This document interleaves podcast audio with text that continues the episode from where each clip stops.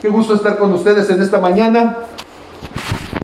Y yo quisiera, para poder comenzar entonces, darle gracias a Dios por la oportunidad de estar juntos, por la oportunidad de compartir este espacio con cada uno de ustedes. Y si me acompañan, podríamos orar entonces. Padre, en el nombre de Jesús, gracias por lo que tú haces en nuestras vidas. Gracias, Señor, por el privilegio y el gozo de conocerte. Gracias por la oportunidad de ser transformados en cada momento por medio de el acompañamiento de tu espíritu. Yo te pido, Señor, habla nuestros corazones y ayúdanos a entender las cosas espirituales de la mejor manera posible, de la manera que traiga vida, que traiga restauración, que traiga transformación en nuestros corazones. Y gracias, Señor, porque todo lo que tú haces lo has hecho por el amor que Cristo nos tuvo al sacrificarse y morir por nosotros en la cruz. Gracias Padre, te bendecimos eternamente. Amén, amén y amén. A mí me gusta mucho la ciencia ficción. No sé si a ustedes eh, les gustan las películas, pero a mí me gusta mucho el cine. Me gusta, de hecho, la literatura, la narrativa. Y las películas que tienen una buena narrativa, que me atrapan, que me ponen a pensar, se convierten en algo que es mi, una de las formas en que yo descanso. Tomo una película y dice mi esposa, ay, a ti te gusta estresarte. No, me gusta estar tratando de adivinar, de predecir hacia dónde llevan las cosas. Porque yo creo que los seres humanos queremos siempre saber qué pasa después. ¿A alguien le ha sucedido? Alguien le ha pasado así que estás viendo una película y estás pensando, no, seguramente va a pasar esto, va a pasar aquello? Y a veces hay escritores, hay guionistas que te la juegan fuerte y de repente sale el que ni te imaginabas y entonces uno dice, estuvo buena la película porque me sorprendió. O a veces uno dice, ay, estuvo bien churro, todo se predecía, era, era demasiado plana, así como que no tenía chiste, tú podías saber lo que iba a suceder después de las primeras letras del comienzo, ¿sí? Y entonces, dentro de la ciencia ficción norteamericana, hay un tema que es recurrente. ¿Han escuchado hablar del Área 51? ¿Sí?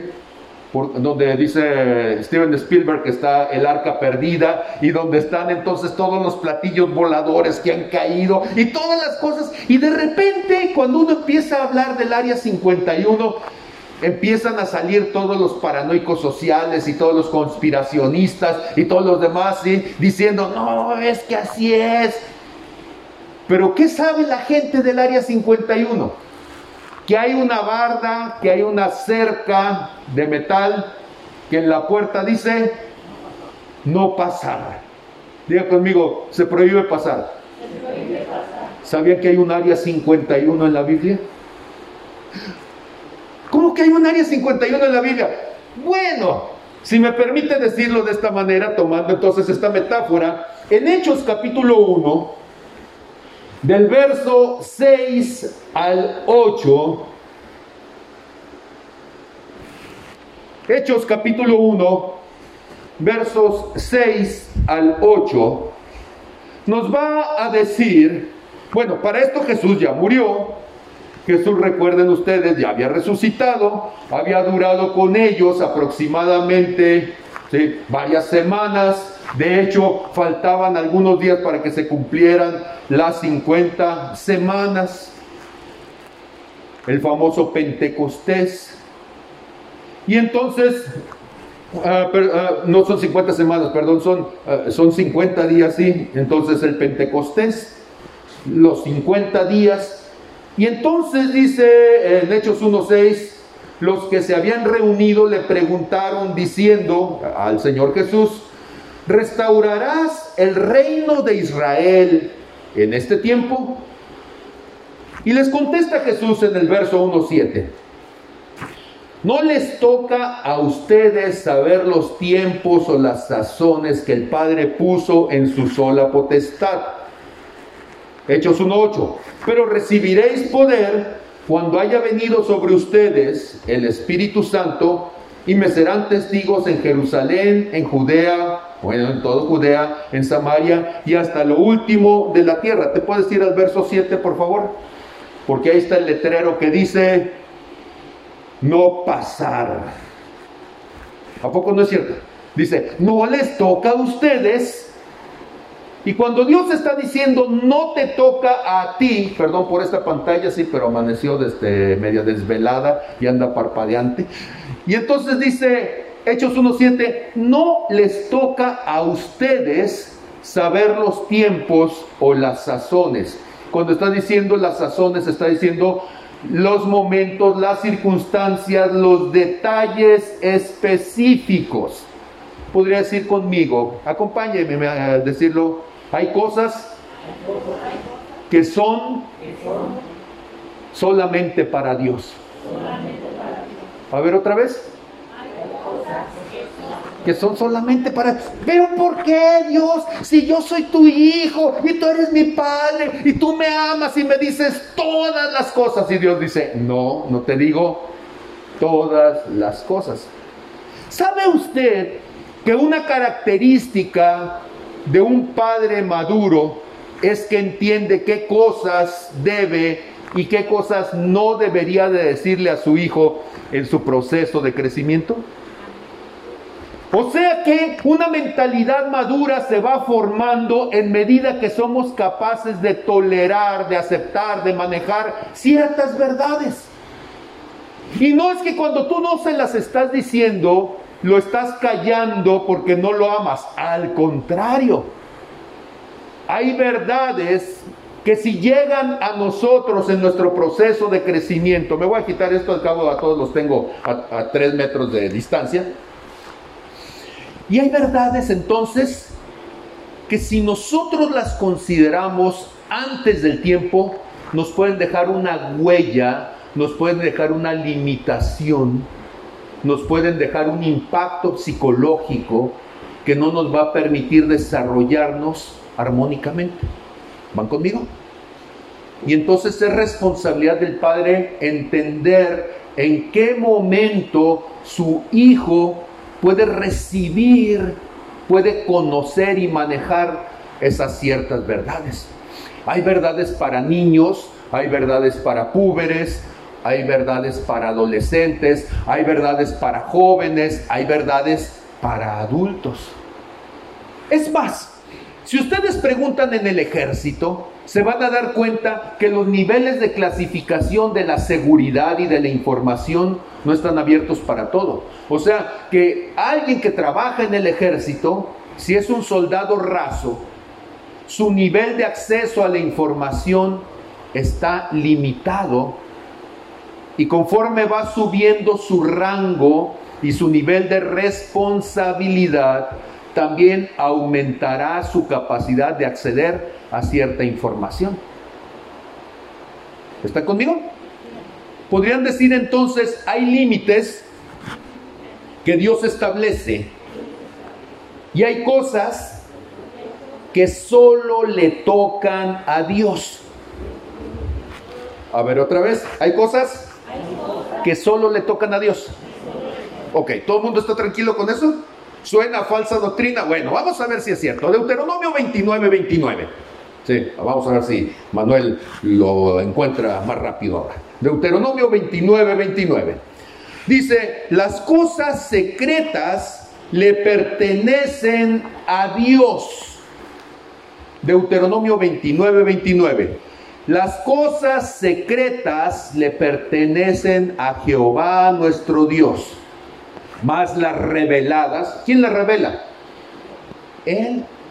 O sea, las cosas que Dios te revela son para nosotros y para nuestros hijos para siempre, para que cumplamos todas las palabras de esta ley. Las cosas secretas a quién le pertenecen? A Dios. Y cuando tú estás tratando de sacar lo secreto, lo que Dios tiene en lo secreto y que no lo ha revelado, ¿sabes cómo se llama eso? Eso se llama ocultismo. Ocultismo es querer escarbarle a lo que le pertenece a Dios y como Dios no lo reveló, darle la interpretación personal de algo que Dios no ha dicho. Ahora, ¿qué pasa cuando hay ciertas cosas que yo digo, es que sería buenísimo que todo mundo las supiera. El problema no es si todo mundo la sabe. El asunto es, ¿todo mundo estará en condición de manejarlas adecuadamente? ¿Qué pasaría si todo mundo supiera el momento de su muerte?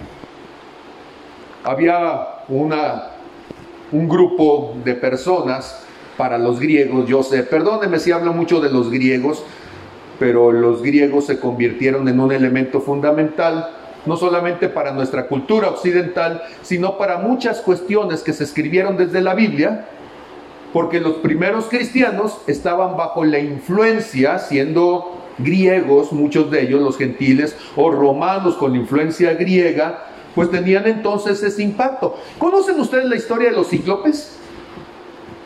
Los cíclopes eran una raza que tenía un, solo ojo. Resulta que ellos habían cambiado un ojo por la oportunidad de poder ver el futuro. Mira qué mañosos. ¿Y de qué sirve poder ver el futuro? Pues que yo puedo saber entonces cuándo va a haber un accidente, y me puedo ir por otro lado. Ah, mira qué padre, qué bueno, ¿a poco no es cierto? Yo podría saber cuándo va a llegar alguien que tiene COVID-19 y ese día no voy a la oficina y así no me infecto. Mira qué bien. Pero también lo podría usar de una cierta manera equívoca. Yo podría saber dónde va a pasar el que quiero asaltar y le llego por allí. Yo podría saber cuándo se va a voltear un camión de dinero y voy a estar ahí esperando para que en cuanto se voltee, yo no lo robé, pero aquí me cayó, mire. Sí, y yo agarré nada más, eh, ni siquiera agarré los tambaches, solitos dieron vuelta yo, allí donde estaba me cayeron a los pies. Sí, yo sé que usted está diciendo, este pastor está medio raro. Pero ¿qué haría usted si supiera el futuro? ¿Compraría el boleto premiado de la lotería para no trabajar? ¿Sí? no estudiaría la carrera que no se va a usar tanto a futuro. Es más, compraría los terrenos en la zona de la cantera donde se va a expandir la ciudad para que entonces sus terrenos de un día para otro valgan 10 veces. ¿Qué haría? ¿Lo usaría para fin de otros o lo usaría para su propio provecho? Pues resulta que las historias griegas en realidad muchas deberíamos de tomarlas como fábulas de la, del comportamiento humano. Porque cuando ellos cambian el ojo, para poder ver el futuro. ¿Sabes qué es lo que pueden ver? El día de su muerte. Solamente el día de su muerte. Si es el futuro, pero es un futuro indeseable. Y el problema es que entre más tratan de cambiar el día de su muerte, más trágico se vuelve el día de su muerte. Y entonces son una raza atormentada por la muerte. Pregunta, si usted supiera que se va a morir, ¿qué haría? Pues déjeme decirle, se va a morir de todos modos. Pero el problema está que la gente, cuando sabe lo que va a suceder, puede terminar haciendo que su vida gire alrededor de aquello en lugar de disfrutar el viaje, en lugar de disfrutar la vida. La gente que sabe que se va a morir está pensando en que se va a morir y se le olvida que hay que vivir antes de morir. La gente dice es que tengo una enfermedad terminal. Todos tenemos una condición terminal, porque esa condición terminal se llama vida y la vida se acaba. Sea de cáncer, sea de COVID o sea de viejo, pero la vida se acaba.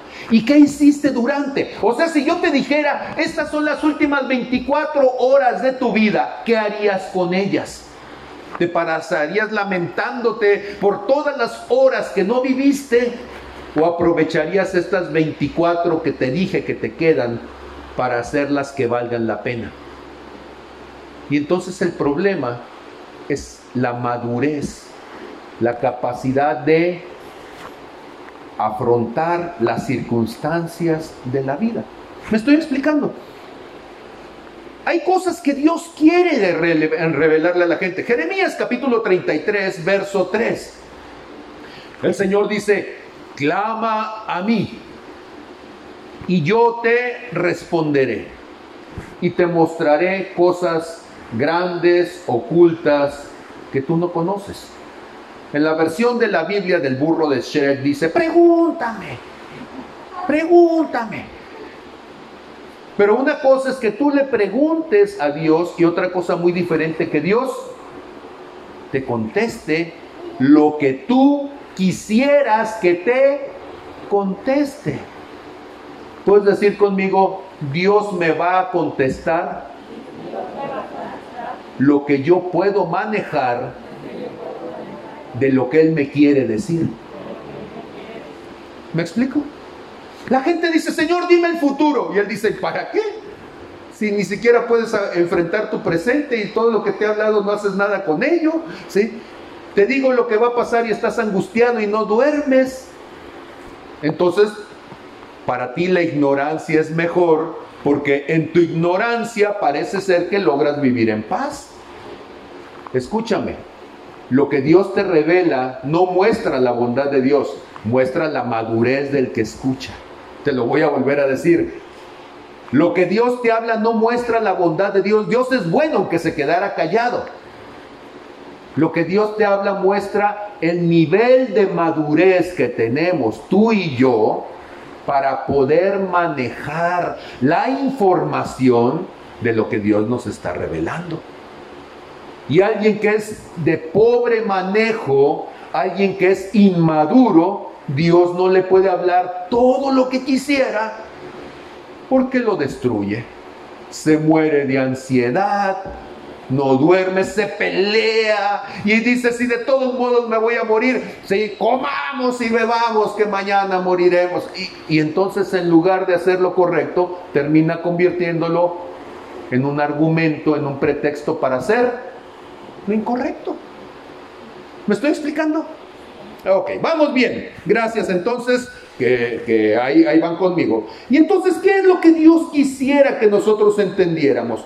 Decíamos, ahí están los discípulos viendo cómo el Señor se eleva, el Señor se lo lleva a los cielos y ellos están diciendo, Señor, pero entonces, ¿qué vamos a hacer? ¿Sí? ¿Cuándo van a hacer estas cosas? Y Él dice, no les toca a ustedes saber los tiempos, las sazones de los tiempos, eso no les toca.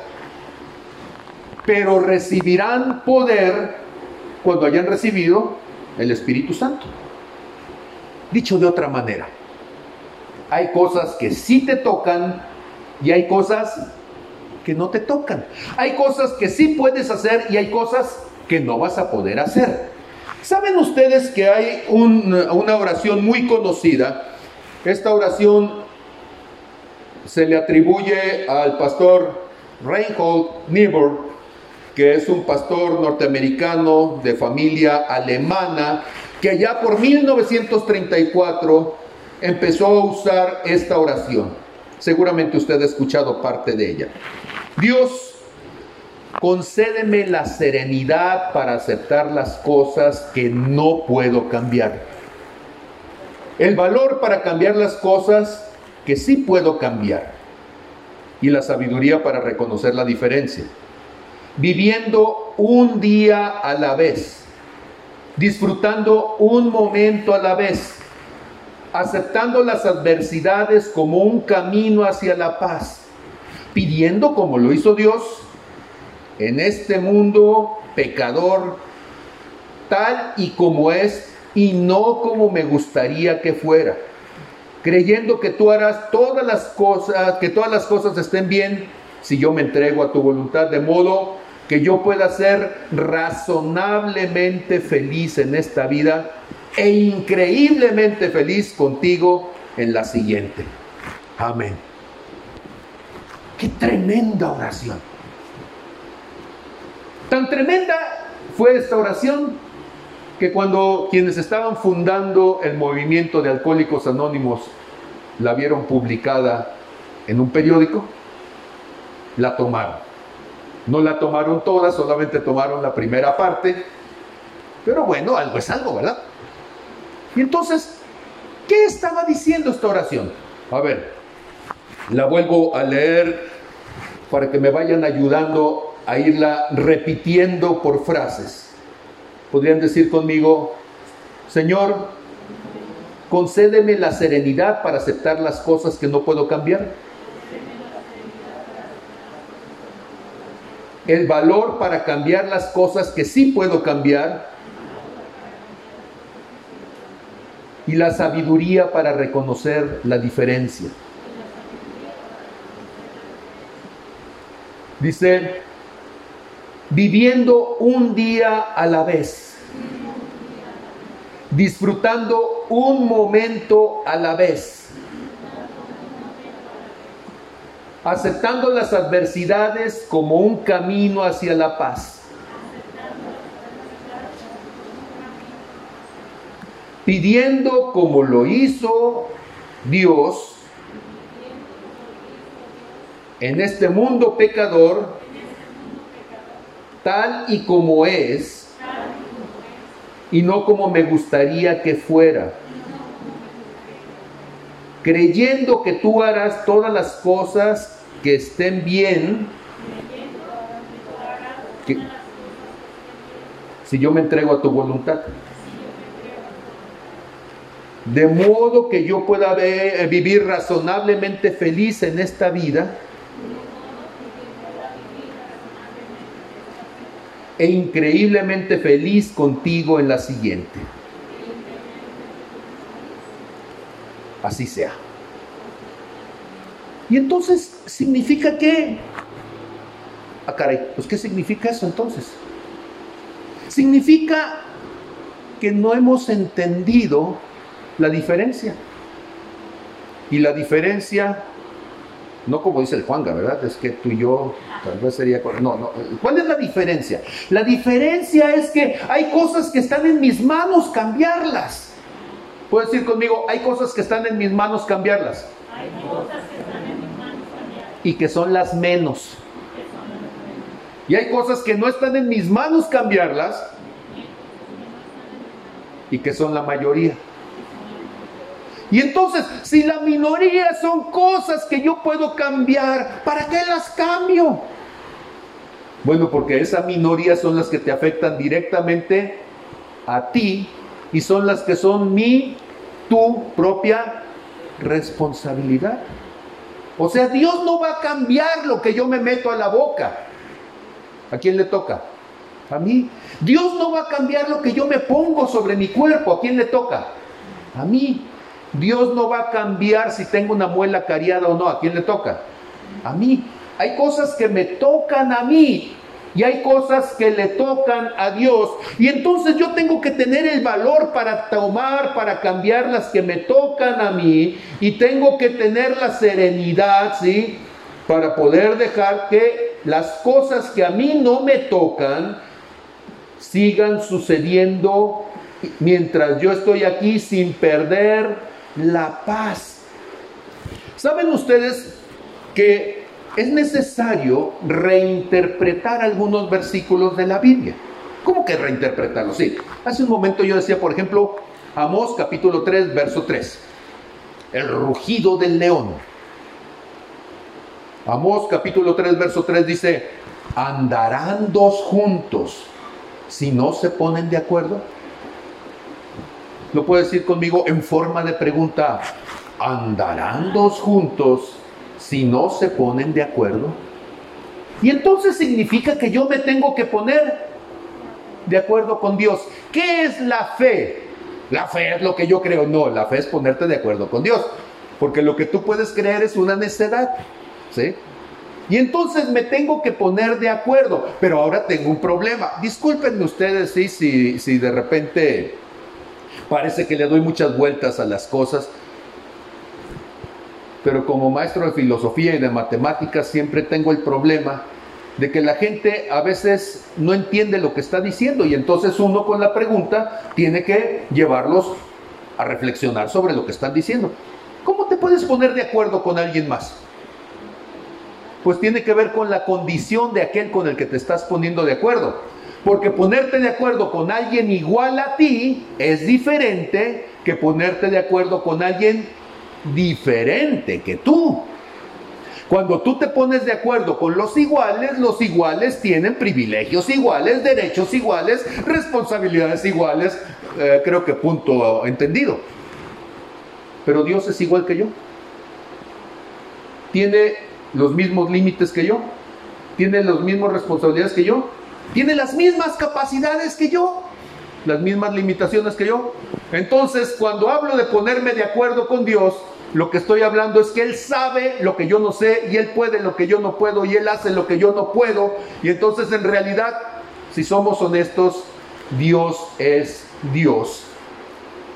Y ponerse de acuerdo es que yo me pongo de acuerdo con Él, no Él conmigo.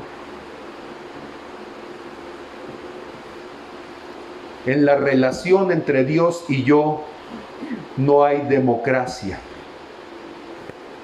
Porque para que hubiera democracia se necesitaría que hubiera igualdad.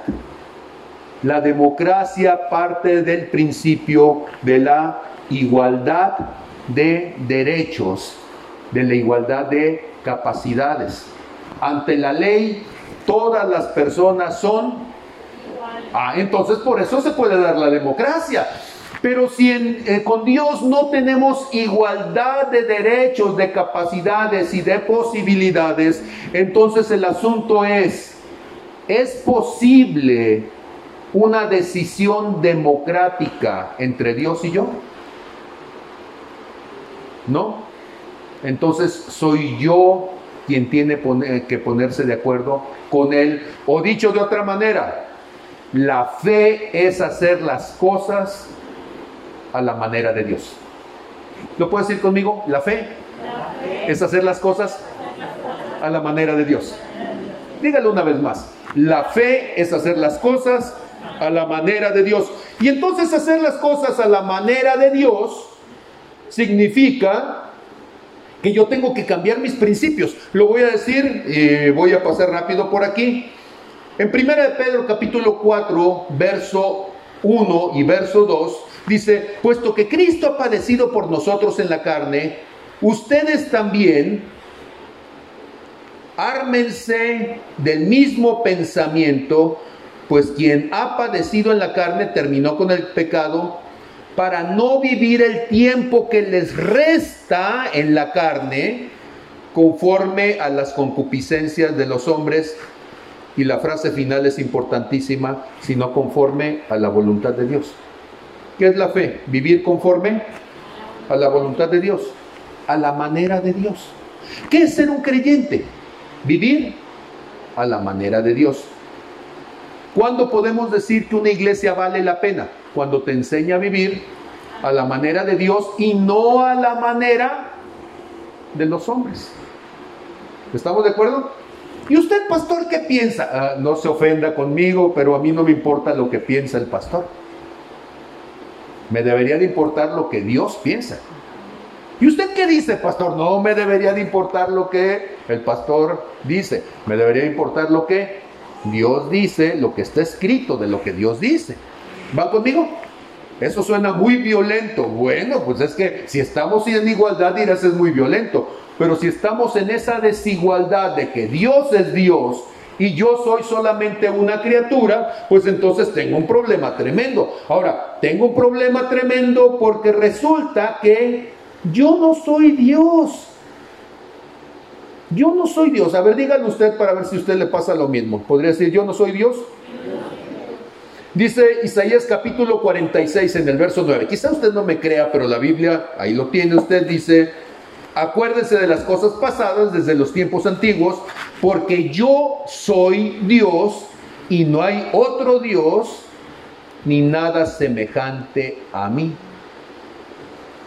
Entonces, entre los que están aquí, viendo al televisor que no sirve, Manuel, déjase chunche, no te preocupes, eso es secundario. Y entonces, pregunta, si Dios es Dios, y no hay otro Dios y no hay un anuncio de vacantes de Dios. Y entonces la pregunta sería, ¿a quién le hacemos caso?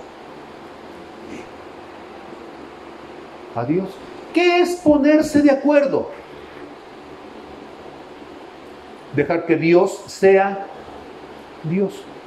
Yo en esta mañana quiero proponerte una cosa yo quiero proponerte que hay un delito agravado de abuso de confianza en nuestra cultura. ¿Qué significa un delito agravado de abuso de confianza? Resulta que la figura jurídica de abuso de confianza está tipificada. Significa que una persona está haciendo algo que no está dentro de su capacidad, dentro de su autoridad, dentro de la prerrogativa de su función hacer. Por ejemplo, yo trabajo en Senay con Chava. Chava que está allá podrá dar evidencia de eso. Ahí dijo que sí. Trabajo allá. Y entonces alguien llega con un título para validarlo porque va a ser doctor en ciencias de la educación. Y como Chava no está, yo agarro la pluma y lo firmo porque no está chava, bueno, y, finalmente somos amigos. ¿A poco no? Pregunta, ¿es válido? Yo estoy asumiendo un rol que no me toca. Y ese rol entonces me está poniendo en la ilegalidad. El documento que se está firmando ahora es apócrifo, es falso y cualquier cosa que se use con ese documento no sirve porque yo extralimité mi confianza de amigo con él e hice algo que estaba fuera del derecho. Es ilegal. ¿Van conmigo? Y hay muchas cuestiones en la relación con Dios que muchas personas han caído en el ilícito del abuso de confianza y hacemos cosas que no nos toca hacer y tomamos actitudes y responsabilidades que no nos toca tomar. Y Dios dice, pongámonos de acuerdo. Primera cosa, de acuerdo entonces. Me voy a regresar en mis ideas. Decía en la primera cosa que yo les mostré, Deuteronomio 29, 29, hay cosas reveladas y hay cosas ocultas. Las reveladas le pertenecen a Dios, las ocultas me pertenecen a mí, dice Dios. O sea, hay cosas en donde no te toca meterte. Así es lo que dijo el Señor. Hay cosas donde no te metas. Te voy a dar poder y autoridad para que hagas las que sí te tocan, pero hay cosas que no te tocan. Se oye bien feo. ¿Alguna vez a ustedes les han dicho, no te puedes meter? No pase. Pero es que usted no sabe quién soy. Y el otro dice, ni usted sabe quién soy yo también, ¿verdad? Hay un libro de John C. Maxwell, me gusta mucho leer a John C. Maxwell. Y él habla de un gobernador que estaba haciendo campaña para reelegirse.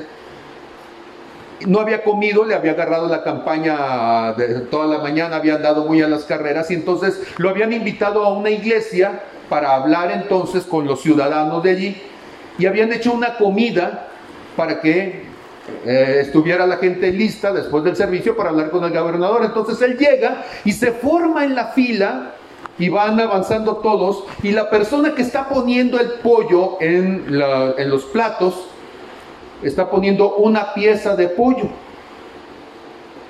Él tiene mucha hambre y él quisiera más. Además, pues él dice, soy el gobernador. Sí, pero cuando va llegando, la persona le pone una pieza de pollo. Y él se molesta y le dice, ¿y usted no sabe quién soy? Dice ella, sí, usted es el gobernador. Y dice, ¿y usted sabe quién soy yo? Le dice la persona. Y él dice, no, yo soy la que pone una pieza de pollo. Era su orden darle una pieza que si le hubieran dicho, y cuando llegue el gobernador le das las que quiera.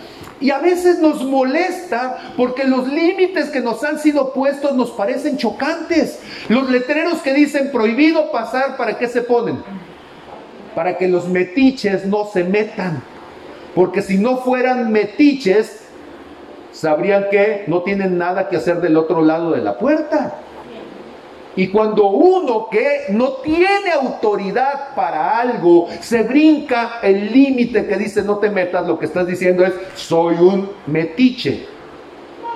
Entonces escucha la voz desde los cielos de tu padre que dice no seas metiche. Sí, dile al que está a tu lado, no seas metiche. Ok, entonces dice pongámonos de acuerdo, no seas metiche, ¿sí? Segunda cosa, Cuando nosotros estábamos diciendo hace un momento. En Isaías 46, verso 9, que Dios dice, yo soy Dios. Segundo acuerdo, yo soy Dios y no hay otro, no hay vacantes. O sea, tú no eres Dios, por tanto, no asumas posturas que solamente le tocan a Dios. ¿Sí? Y entonces la voz de los cielos escucha y dice, Mijito, tú no eres Dios, porque a veces nosotros nos sentimos que somos el Espíritu Santo y el Espíritu Santo es el único que trae convicción de pecado, justicia y juicio. Y tú te sientes que eres, eres, el Espíritu Santo y andas agarrando a bibliazos al otro para que haga lo que tú quieres, no lo que Dios quiere. Y usas la Biblia como arma de manipulación, de control y de venganza. Tú no eres Dios. ¿Queda claro? Y entonces tenemos que dejar que sea Dios el que haga su obra. Tenemos que dejar que sea Dios el que lleve el proceso. Tenemos que dejar que Dios sea el que trate con la persona. Y las personas no están obligadas a obedecerte a ti como están obligadas a obedecer a Dios. Entonces, pongámonos de acuerdo. ¿Andarán dos juntos si no se ponen de acuerdo? No. Yo soy Dios. Hay cosas que a ti sí te tocan hacer. Eclesiastés capítulo 9 en el verso 10 dice, todo lo que te viene a la mano hacer, dicen otras versiones, todo lo que he puesto en tus manos para lo que, que lo hagas. O dicho de otra forma, en el perfecto español del aguacate. Bueno, eso ya lo, lo quemó Ney González, ¿verdad? porque esta era una frase muy bonita hasta que él la quemó, que cada quien haga lo que le toca y que lo haga bien, ¿sí?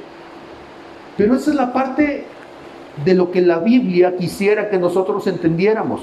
Que cada quien haga la parte de lo que le toca, todo lo que te viniera a hacer, hazlo según tus fuerzas, échale ganas, ponte al 100%, ¿sí? desvívete en hacer lo que te toca, porque cuando te mueras y vayas al lugar de los muertos, al Seol, a dónde vas, allá no hay obra, ni trabajo, ni ciencia, ni sabiduría. Te toca hacerla de esposo, sé un buen esposo. Pero no seas el papá de tu esposa. Ella se casó con alguien para ser esposo, no está buscando un padre. Sí, suena raro eso, pero es más común al revés, ¿verdad? Te casaste con una mujer para que sea tu esposa, no para que sea tu madre. Deja de comportarte como un chiquillo inmaduro y berrinchudo. En nuestra cultura hay algunos hombres que no han entendido eso. Deja que el otro asuma el rol que le toca. Deja que asuma cada quien. ¿Eres abuelo? ¿No eres padre entonces? Compórtate como abuelo, no como padre. No te toca andar haciendo lo que el padre le toca, que es educar y disciplinar al chiquillo. No disciplinaste a tu hijo, ahora no quieres disciplinar todo lo que no hiciste con el hijo, hacerlo con el nieto. Y tenemos que entender que la vida es un juego de roles. ¿Podría decir conmigo, la vida es un juego de roles?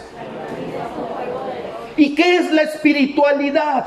La espiritualidad correcta es asumir el rol que te toca en esta vida significa que cuando tú no tomas el rol adecuado, estás generando una relación impía. A ver, diga conmigo, impío. Impío, es lo que no es pío. ¿Y qué es pío pío?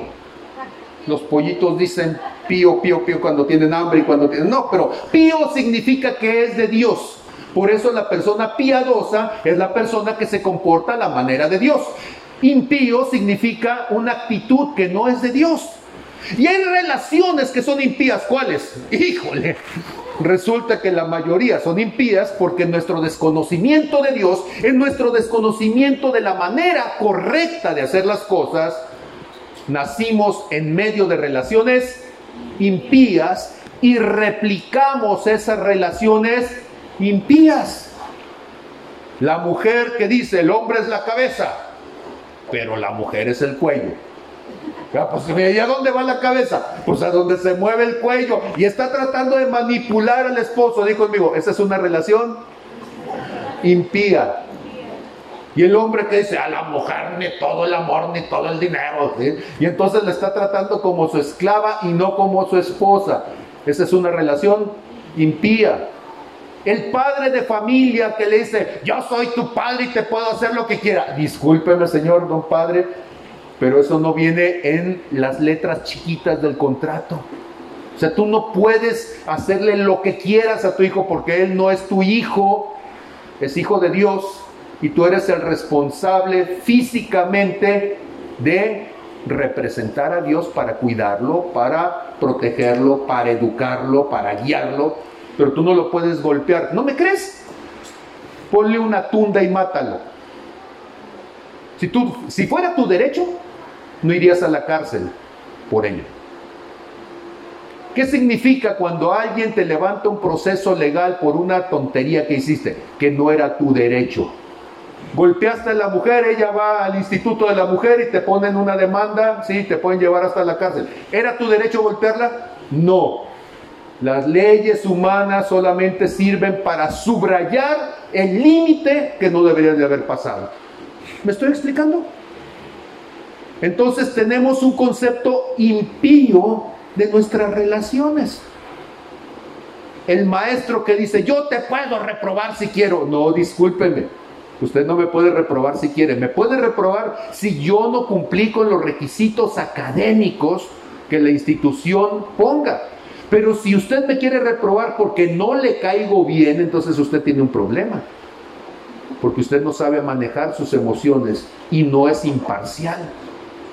¿Me estoy explicando? ¿Cuántos de ustedes han tenido relaciones impías? Ok, y el resto, por mentirosos, levanten la mano. Pues claro que todos. ¿sí? ¿Por qué? Porque crecimos en una cultura que es una cultura impía. Por eso la gente nos divorciamos, por eso la gente nos peleamos, por eso la gente nos lastimamos, porque nuestras relaciones son... Y Dios quiere transformarlas a relaciones piadosas. ¿Vamos bien? Y entonces, pongámonos de acuerdo, dice el Señor, que sea a mi manera, como yo lo hago, en la forma en que yo lo pienso, con los criterios con los que yo quisiera que tú te comportaras. Ahora, si, Dios es el que hace las cosas y hacemos las cosas a la manera de Dios, entonces ¿cuál es mi papel, Señor? Entonces yo no soy nada. Y Dios dice, no, mi niño, usted tiene un lugar muy importante. Voy a leer 2 de Corintios desde el verso 5.17, terminar el capítulo y llegar hasta el 6.1. ¿Por qué es importante tomarlos desde ese contexto. Porque muchas veces nosotros no entendemos desde dónde está Dios hablando las cosas. Dice segunda de Corintios capítulo 5 verso 17 y siguientes. De manera que si alguno está en Cristo, nueva criatura es. Las cosas viejas pasaron y aquí todas son hechas nuevas. Y todo esto proviene de, Dios, quien nos reconcilió consigo mismo por Cristo y nos dio el ministerio de la reconciliación. Puedes decir conmigo, mi ministerio es de reconciliación, no de conflicto. O sea, si usted es un peleonero en la Biblia, se equivocó de Biblia. Está leyendo una versión que no es la correcta. Porque, ¿qué dice 2 Corintios 5, 18? Que nuestro ministerio es de reconciliación. Debemos de ser reconciliadores, no peleoneros, bullangueros, conflictivos. Estamos llamados a la paz. Verso 19. Dice que Dios estaba en Cristo reconciliando consigo al mundo, no tomándoles en cuenta a los hombres sus pecados y nos encargó a nosotros la palabra de qué? Dice de reconciliación. ¿Cuál palabra? De reconciliación. Es que el Evangelio es una buena noticia, claro, porque Dios quiere que nos reconciliemos. Ojo, la actitud correcta tú la encuentras cuando miras como alguien en lugar de querer pleito lo que quiere buscar es acuerdo. La palabra perdón, la gente dice, yo ya lo perdoné, pero él en su lado, y yo Y tú dices, no, no lo perdonaste. Ya te hiciste tarugo, que es más fácil. ¿Qué es perdonar? Perdonar es reconciliar. Perdonar es restaurar. perdonar es sanar. Y si tú no has sanado completamente, entonces no has entendido el perdón. Significa entonces que para perdonar yo reconozco en el otro su legítimo derecho de ser diferente. Puedes decir conmigo, perdonar, es reconocer que el otro tiene el legítimo derecho de ser diferente. Pero es que si fuera como yo lo entendería, afortunadamente tú eres uno solito de 8 mil millones de personas en el mundo, gracias a Dios. ¿sí? Porque si tuviéramos dos más y juntos, híjole, esto sería horrible. ¿Cuál es el asunto entonces? Reconciliar significa entender que el otro no es mi enemigo. Puedes decir conmigo, el otro no es mi enemigo. Aunque sea diferente. Aunque piense diferente. Aunque sienta diferente aunque me busque cosas diferentes, no es mi enemigo. Ese cristianismo está más complicado, ¿verdad? Porque el cristianismo de yo tengo la razón, Dios está conmigo y te puedo mandar bombas y hacer la tormenta del desierto, ese cristianismo es más fácil. El cristianismo que me da derecho de agarrar la espada y matar musulmanes porque son diferentes, ese está más fácil. De hacer cruzadas y de mandar niños a morir y de destripar mujeres y ancianos, ese está más fácil. Sí, pero ese cristianismo no es cristianismo. Ese cristianismo es una excusa para buscar el poder personal. Me estoy explicando lo que quiero decir. Y Dios dice, pongámonos de acuerdo, es a mi manera, no a la tuya. Señor, ¿y entonces qué vamos a hacer? Cambiar, transformarte, someterte a la propuesta que el Señor tiene para ti. Somos entonces, ¿sí? Ministros de reconciliación, dice 2 Corintios 5:20, así que nosotros somos embajadores en nombre de Cristo. Di conmigo, soy un embajador. A ver otra vez. No somos reyes, somos embajadores. No somos presidentes de la República Espiritual de los Cielos, de la hermana República del Cielito, yupi yupi, jajaja. No somos embajadores. Pregunta, ¿el embajador puede tomar las decisiones que quiera? No, porque el embajador nada más es un enviado. Entonces, ¿nosotros qué somos? embajadores. Representamos al reino de los cielos. ¿Dónde lo representa usted? En su casa, en su trabajo, en su ciudad, con su familia, en su iglesia. Usted es un embajador. Ahora, sea un buen embajador y represente correctamente al que lo envió pero no tome decisiones contrarias a las políticas de su país, no tome decisiones distintas a las que el que está en autoridad en su país o en su reino, en este caso Cristo, le haya dicho. Dice, somos embajadores, verso 20, en nombre de Cristo, como si Dios rogase, diga conmigo, como si Dios rogase por medio de nosotros. Y entonces dice, tú debes de decirlo como yo lo diría. Te está diciendo, ah, así lo diría Dios. No. ¿Cómo lo diría Dios? Suavecito, dilo suavecito. Dios lo diría con voz profunda. Ah, pues, pues, dilo con voz profunda. Dios lo diría en paz y con paciencia. Pues dilo en paz y con paciencia. Es que yo soy así. Y Dios dice, ¿y crees que me importa? A ver, hay, hay una parte en la Biblia al principio que diga condiciones de entrada. Si usted es iracundo, léala iracundamente. Así dice la Biblia. ¿Sabes cómo dice? Esta es la palabra de Dios. Dios dijo y así se hace. Y si yo soy iracundo, tienes más trabajito, mi niño. ¿sí? Para que lo haga suavecito y de buena manera. ¿Estamos de acuerdo? Si usted no lo hace así, usted no está hablando en nombre de Dios, está hablando de sus carencias, de sus heridas de sus limitaciones, de sus frustraciones, de sus ambiciones, pero ese ya no es Dios. Ya no es Cristo el que es exaltado, somos nosotros los que nos beneficiamos del berrinche.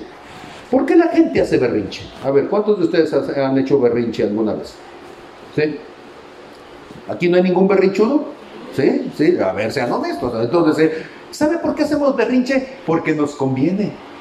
Porque encontramos que en el berrinche podemos manipular al otro. Creemos que por aumentar el tono de voz aumenta nuestro nivel de certeza. Pero no es cierto.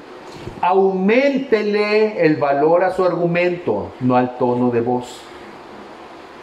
¿Sí? Gritar no hace que las cosas sean verdad. Gritar lo único que hace es demostrar que usted es incapaz de pensar más profundo. Cuando usted tiene que gritar, lo que significa es que ya lo sobrepasó la condición del otro. Y ahora quiere compensarla con violencia. Cuidado, el que grita ya se avergonzó a sí mismo, ya mostró su propia incapacidad. Por eso, mejor suavecito y de buen modo. Y entonces dice, le rogamos en nombre de Cristo, reconcíliense con Dios. Reconcíliense con Dios. Y dice el verso 21, al que no conoció pecado, por nosotros lo hizo pecado para que nosotros fuésemos hechos justicia en Dios en él. Así pues, dice 2 de Corintios capítulo 6, verso 1, así pues, nosotros como colaboradores suyos, así pues, nosotros como colaboradores suyos, o sea, de Cristo, les exhortamos también a que no reciban en vano la gracia de Dios. ¿Podría decir conmigo, yo soy un colaborador de Dios? Ok, a ver otra vez. La palabra colaborar viene del latín. Co significa junto. Labor es trabajo. Laboris, el trabajo. En griego sería sum, que es junto, ergo, que es trabajo. Entonces, sumergo es el equivalente en griego del latín colaborar. ¿Estamos bien?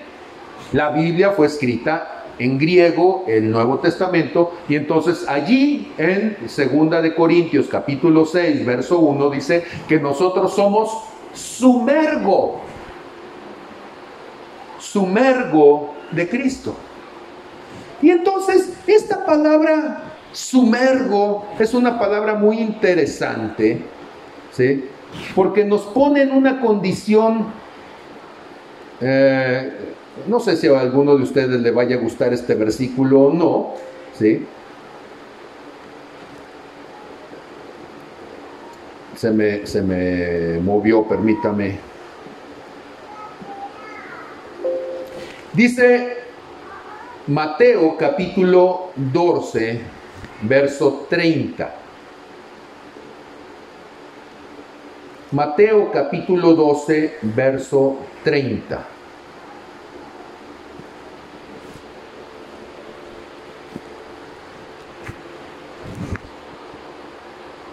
El que no es conmigo, contra mí es y el que conmigo no recoge, desparrama. ¿De qué está hablando Jesús? Sumergo. Nosotros somos colaboradores con Él. Y lo que está diciendo Jesús es que nosotros podemos convertirnos en una ayuda. ¿Qué es lo contrario de una ayuda? un estorbo. La decisión de quién es? De cada uno de nosotros.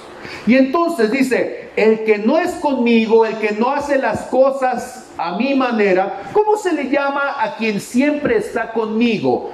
Al que conoce mi corazón, al que trata de hacer las cosas en sintonía con mi corazón. ¿Cómo se le llama?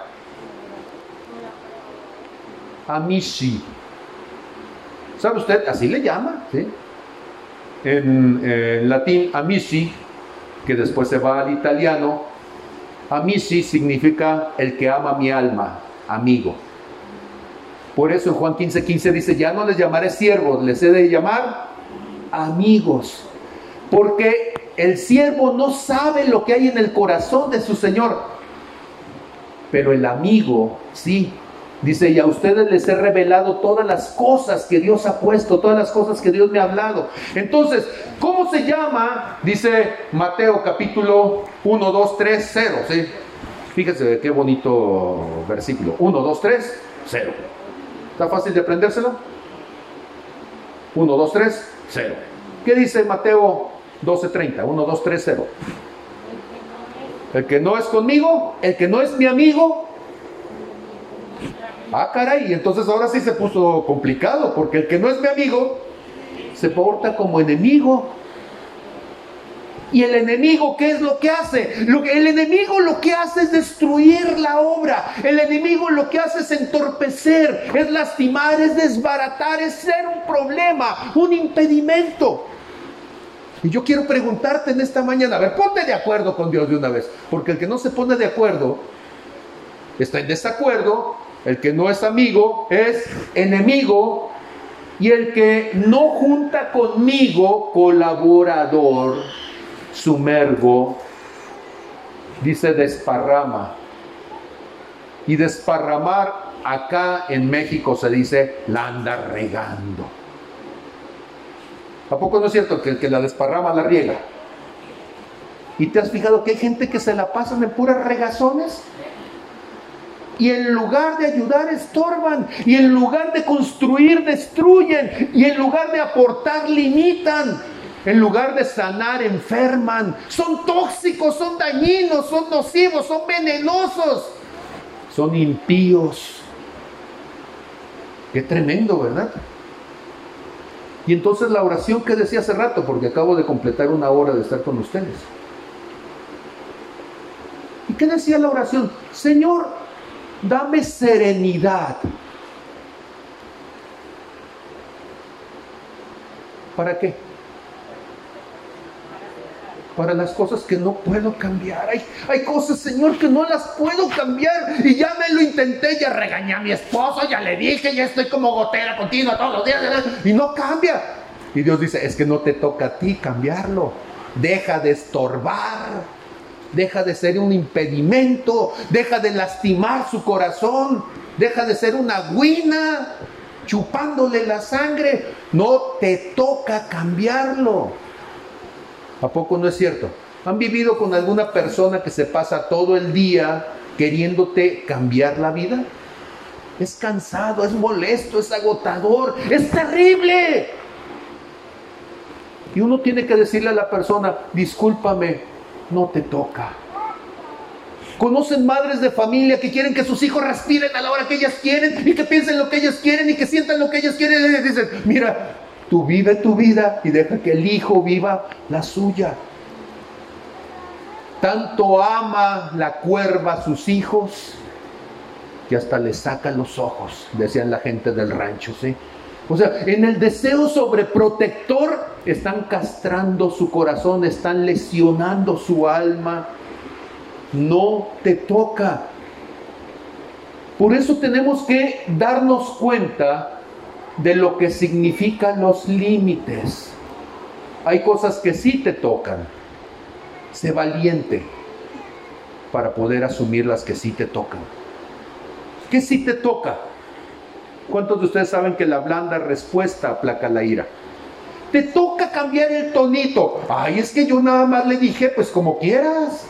Sí, pero no le dijiste así, le dijiste como quieras. Ajá, ey. Y, no son las palabras, es el tono lo que enchila. ¿A poco no es cierto? No son los términos, es la actitud. Di conmigo, yo soy responsable, de mi actitud. A ver otra vez. Señor, cámbiala. Y Dios dice, comencemos más cerquitas. Tu Jerusalén, ¿sí? Comencemos con tu actitud. Porque ¿cuántos se han dado cuenta de que las personas somos reactivas? O sea, reaccionamos a lo que nos están haciendo. Mire, hasta las fieras reaccionan amablemente con el trato correcto. Es cierto, no son inteligentes y tardan uno más rato, pero hasta las fieras aprenden. Uno diría, es que los reptiles no tienen sentimientos. Me tocó ver el reportaje de alguien que había salvado a un cocodrilo de una trampa. Y se hizo una relación de amistad entre estas dos, bueno, entre este cocodrilo y la persona que lo salvó que fue una relación de años. El cocodrilo siguió creciendo, la persona envejeciendo, de hecho ya murió el hombre que cuidaba el cocodrilo, pero el cocodrilo llegó a ser un animalote de 7, 8 metros, pero conocía a la persona. Y uno diría, es una fiera salvaje y las fieras salvajes son destructivas. Pues a ese hombre llegaba y se le trepaba encima, sí, nadaba y se le echaba encima, iba nadando el cocodrilo con el otro trepado encima, le daba de comer y uno diría, es que es extraordinario, déjeme decirle, es un milagro sí, pero la gratitud es la manifestación de los cielos en la tierra. Y alguien diría, es que las fieras no entienden. La gratitud es un lenguaje universal. Yo tengo un conejo, ustedes lo conocen, se llama Matías, quiere decir milagro de Dios. Y ese conejito llegó moribundo a la casa había sobrevivido por ahí desde una fiesta infantil y llegó con una lesión en, el, en la oreja, pues los niños chiquitos con los que estaba jugando pues lo agarraron de la oreja y le rompieron este, la articulación ahí de la oreja y llegó asustado y muriéndose. Yo no quería un conejo en casa, porque los animales requieren responsabilidad, los animales te dedican tiempo, etcétera, etcétera, etcétera. Pero eh, llegó el conejo y ya lo vi y cuando lo vi me movió a misericordia y estaba orando yo por el conejo y se salvó el conejo. Pues viera que ese conejo es de lo más entendido. Si usted ha venido a la casa, sí se va a dar cuenta. Ese conejo me da vueltas, va y yo entiendo lo que dice el conejo. Se queja conmigo el conejo, se, se sienta, eh, eh, dice luego este, que está enamorado de mí el conejo. Y yo digo, sí, sí es posible porque enamorarse de alguien no tiene que ver con la cola. Esto es aparte de la predicación, pero yo quiero que diga, hay un mundo más allá de la cola. De veras, sí, algunos no lo van a creer, pero de veras, hay un mundo más allá de la cola. O sea, no todo el universo tiene que ver con una cola. ¿sí? El, eh, el, Satanás nos ha llevado a creer que todo tiene que ser sexual. No es cierto. El amor puede ser espiritual. ¿Y un conejo puede estar enamorado de el que lo cuida? Sí. ¿Y un perro puede estar enamorado del que lo cuida? Sí. ¿Y un gato? ¿Y un perico? ¿Y un lo que sea? Los animales nos dan muestra del amor y de la gratitud. Qué triste que los seres humanos con más inteligencia parezca que es más difícil. Y entonces asumir el lugar que nos toca, juntar con Cristo. Esta oración aparentemente sencilla, pero que tiene tanto que aprender de ella. Regreso a la oración, por cuestión de tiempo tengo que terminar. Dios mío, concédeme la serenidad para aceptar las cosas que no puedo cambiar. No puedo cambiar a mi esposa, no puedo cambiar a mi hijo, no puedo cambiar a las personas que me rodean. Hay tantas cosas que no puedo cambiar. Hay cosas que sí puedo, Señor. Bueno, pues dame valor para cambiar las cosas que sí puedo cambiar. Y dame la sabiduría para reconocer la diferencia, Señor. Para reconocer cuándo te toca a ti y cuándo me toca a mí. Para reconocer qué cosas están, Señor, en tu voluntad y en tu propósito. Y cuáles quieres que ore, interceda y me esfuerce por transformarlas.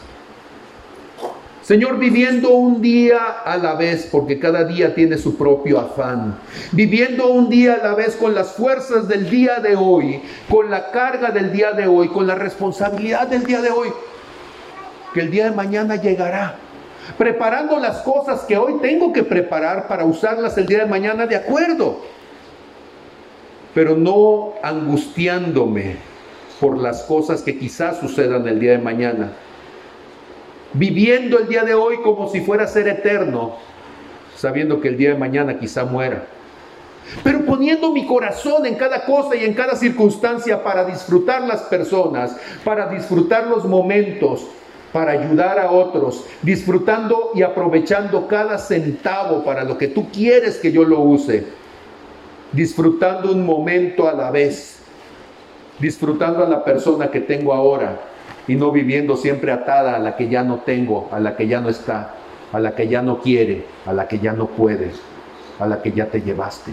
Señor, ayúdame a vivir la vida como algo digno y no vivir en un luto constante, en una muerte constante, en un recordatorio constante de los fracasos, de las heridas, de las miserias. Señor, ayúdame a disfrutar la misericordia del día de hoy y aceptar las adversidades como un camino hacia el perfeccionamiento, hacia la paz. Entender, Señor, que cada cosa, por difícil que sea, de tu mano la puedo superar no hay enfermedad más terrible que pueda llegar hasta la eternidad, porque esta vida es temporal, pero la eternidad, la plenitud de todo, Señor, estaré contigo y estaré saludable aunque ahora mi cuerpo está cansado y enfermo, aunque ahora este mundo se está destruyendo, pero contigo, Señor, hay la posibilidad de estar siempre. Señor, ayúdame a vivir como Jesús lo hizo, en un mundo que es pecador y que no te conoce, pero que así es. Y tengo que aceptar lo que así es. Porque así me pusiste tú como una oveja en medio de lobos, pero a mí me toca ser la oveja y no tengo que envidiar al lobo, porque cada uno tendrá que dar cuenta de su propio rol. Ayúdame, Señor, a entender que yo te represento a ti a la luz y no a las tinieblas. Y si bien es cierto que otros pueden aprovecharse de mi condición, lo cierto es que tú no eres deudor de nadie. Y que todo lo que sembramos tarde o temprano lo cosecharemos. Y yo quiero sembrar plenitud y vida eterna en tu presencia. Señor, ayúdame a creer que tú harás que todas las cosas, como dice Romanos 8:28, me ayuden para bien.